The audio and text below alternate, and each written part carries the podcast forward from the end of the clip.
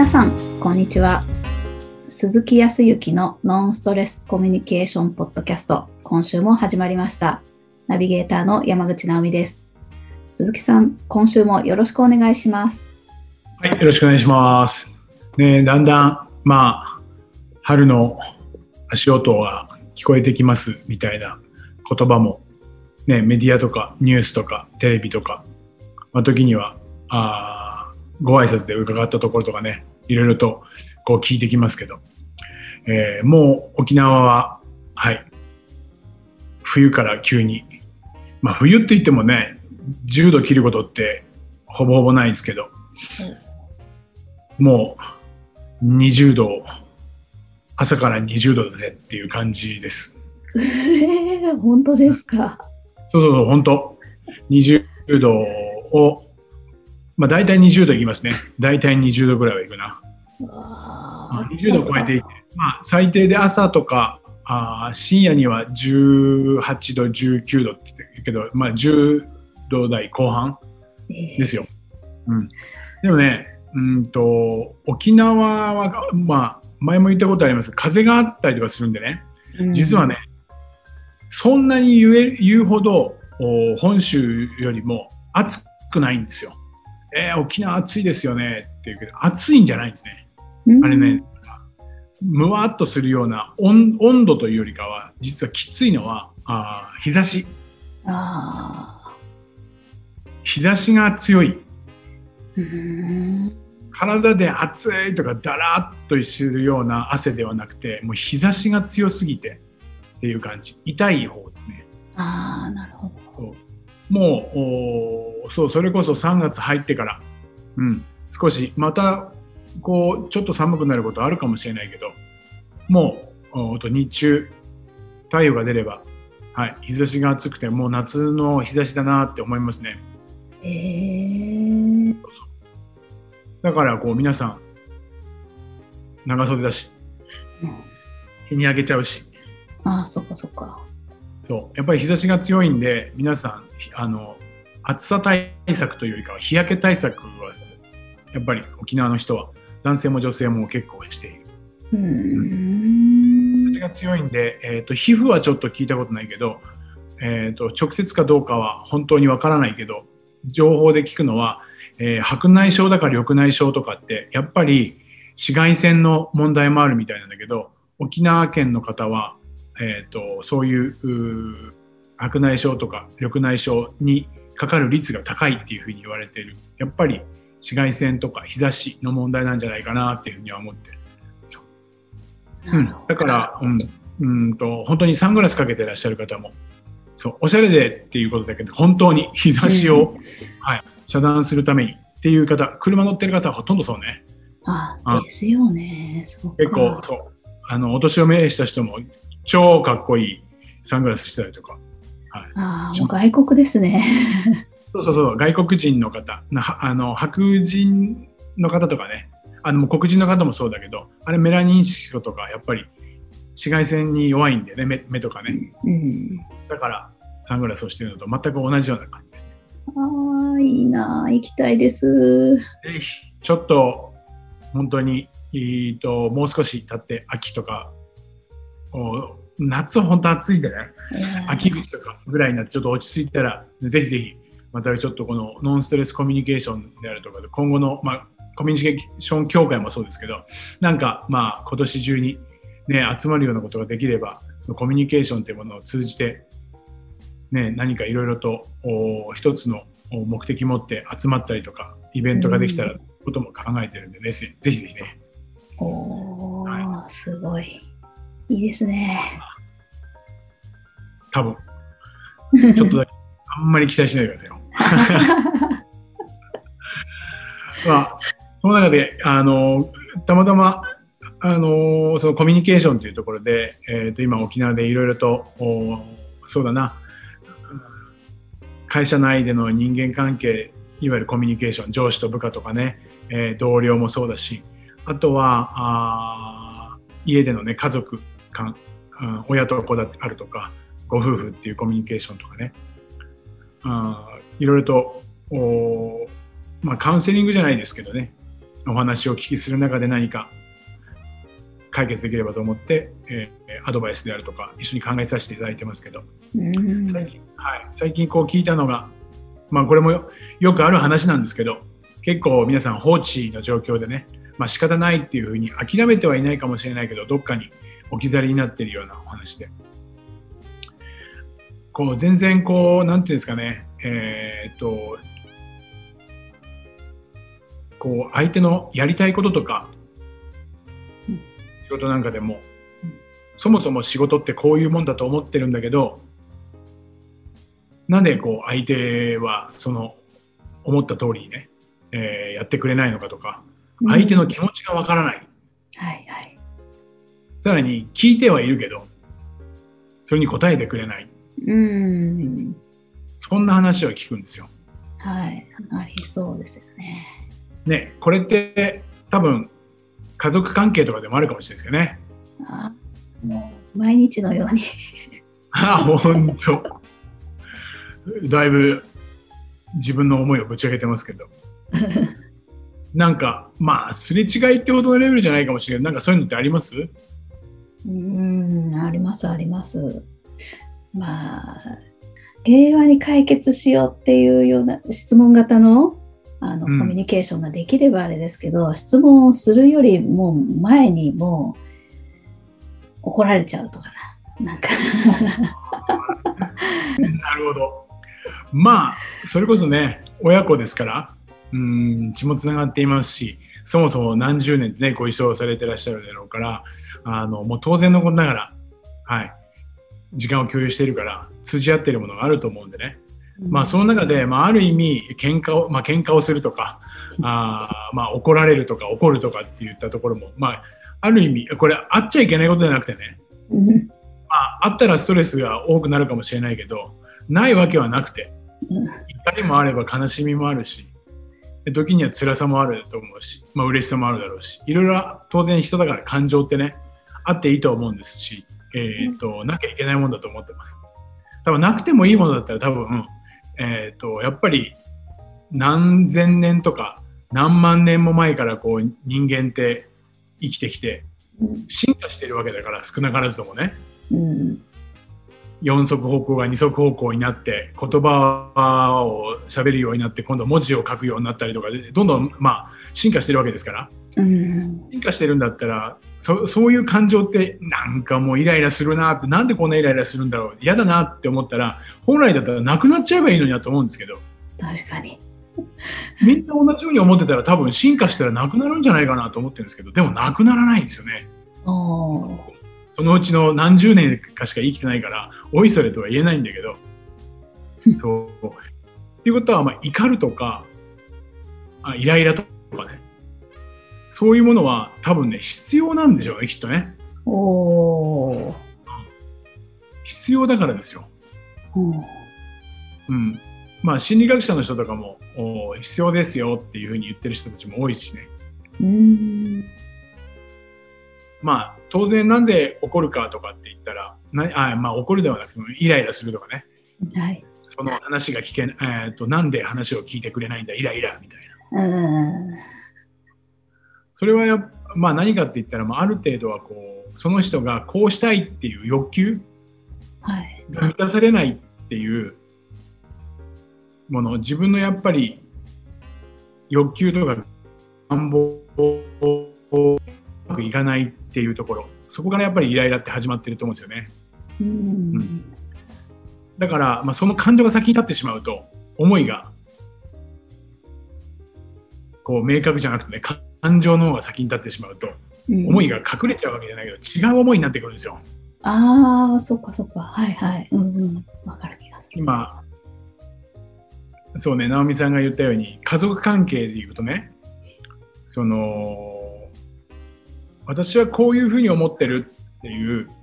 思いを仮に伝えて私だからこういうふうにやったのよみたいなうんうん。いうふうに言った時にまあどちらかお父様かお母様かが「お前何言ってるんだ」と。なんかそういうもう本当に分かったように言ってイライラするなみたいな仮にまあ今の言い方は完全にお父さんの言い方になりましたけど 仮にお父さんがこう、ね、お父さんはそんなことないと思いますけどお父さんが仮に言ったとすると多分その時のお父さんの思いっていうのは直美さん自身が何をやりたいとかそれによってどういうふうになっていきたいのかとかっていう結果がどうこうということの思いではなくて、うん。そこに至る思いではなくて要は俺よりえ俺の娘だっていう思い。うんはい。俺の娘要は結局のところ、まあ、上に見てるか下に見てるかみたいなところだけど娘がそういうことを言っていいのかっていう反した自分の思いと反したことを言っているっていう事実なんだけど事実なんだけど思いとすればなぜ娘にそんなこと言われなきゃいけないんだって俺は親父だぞっていう思いみたいなところが強いとそう。そこが満たされていないからイライラとか怒りになってくる納得です。はい。そうするとお前が小さい時におしめを変えてやったのもみたいなそっちの方にこう持ってっちゃうそれなのになぜ俺の気持ちがわからないっていう親としての気持ちというか父親としての思いっていうものがあってだから思いがちょっとね直美さんとの思いとの思いが共通ならないわけですね、うーん。はい。そういうところ、そうすると相手の気持ちが聞けなくなったりだとか、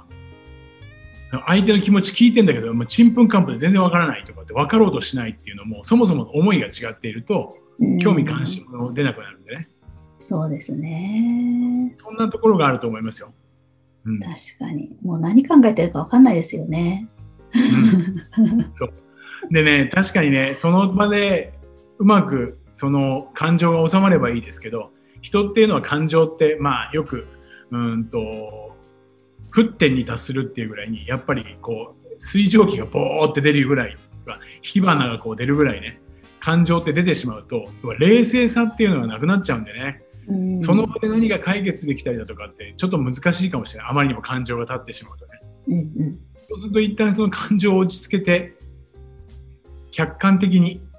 冷静になるのを待たなきゃいけないっていうことは当然あると思いますよ。うん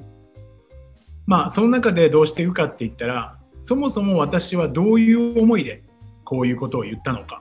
うん。ということ。と、まあ、これはあくまでも推測になってしまうから言わなくてもいいかもしれないけれどお父さんのお父さんであるっていうね父親だが心配してくれているとかいう気持ちは受け止める要はあの共感できる、はい、わ分かるけどあ分かっています、まあ、その中で私はこういうことを実現したいからとかこういう思いだからこういうことをしたんだよ。そこに対してお父さんどう思うっていう縦ではなくてね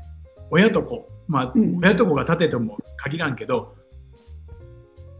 本当に並列横の関係でお話が出ていくのはちょっと時間を置いてお互いが客観的にその物事に対する思いを一緒になった時にちゃんと話が進むというそうなった時には冷静に聞けたりとか、はい、時には話すことができる。はいそんな感じでこう意識していただいたらいいんじゃないかなっていうふうに思いますよ。もう怒ってしまったらね、やっぱりね、ちょっと時間を置かなきゃいけないですよ。ねそうだからその顔色っていうのも見なきゃいけないと思いますよ。どのタイミングで言うのっていうところだけど、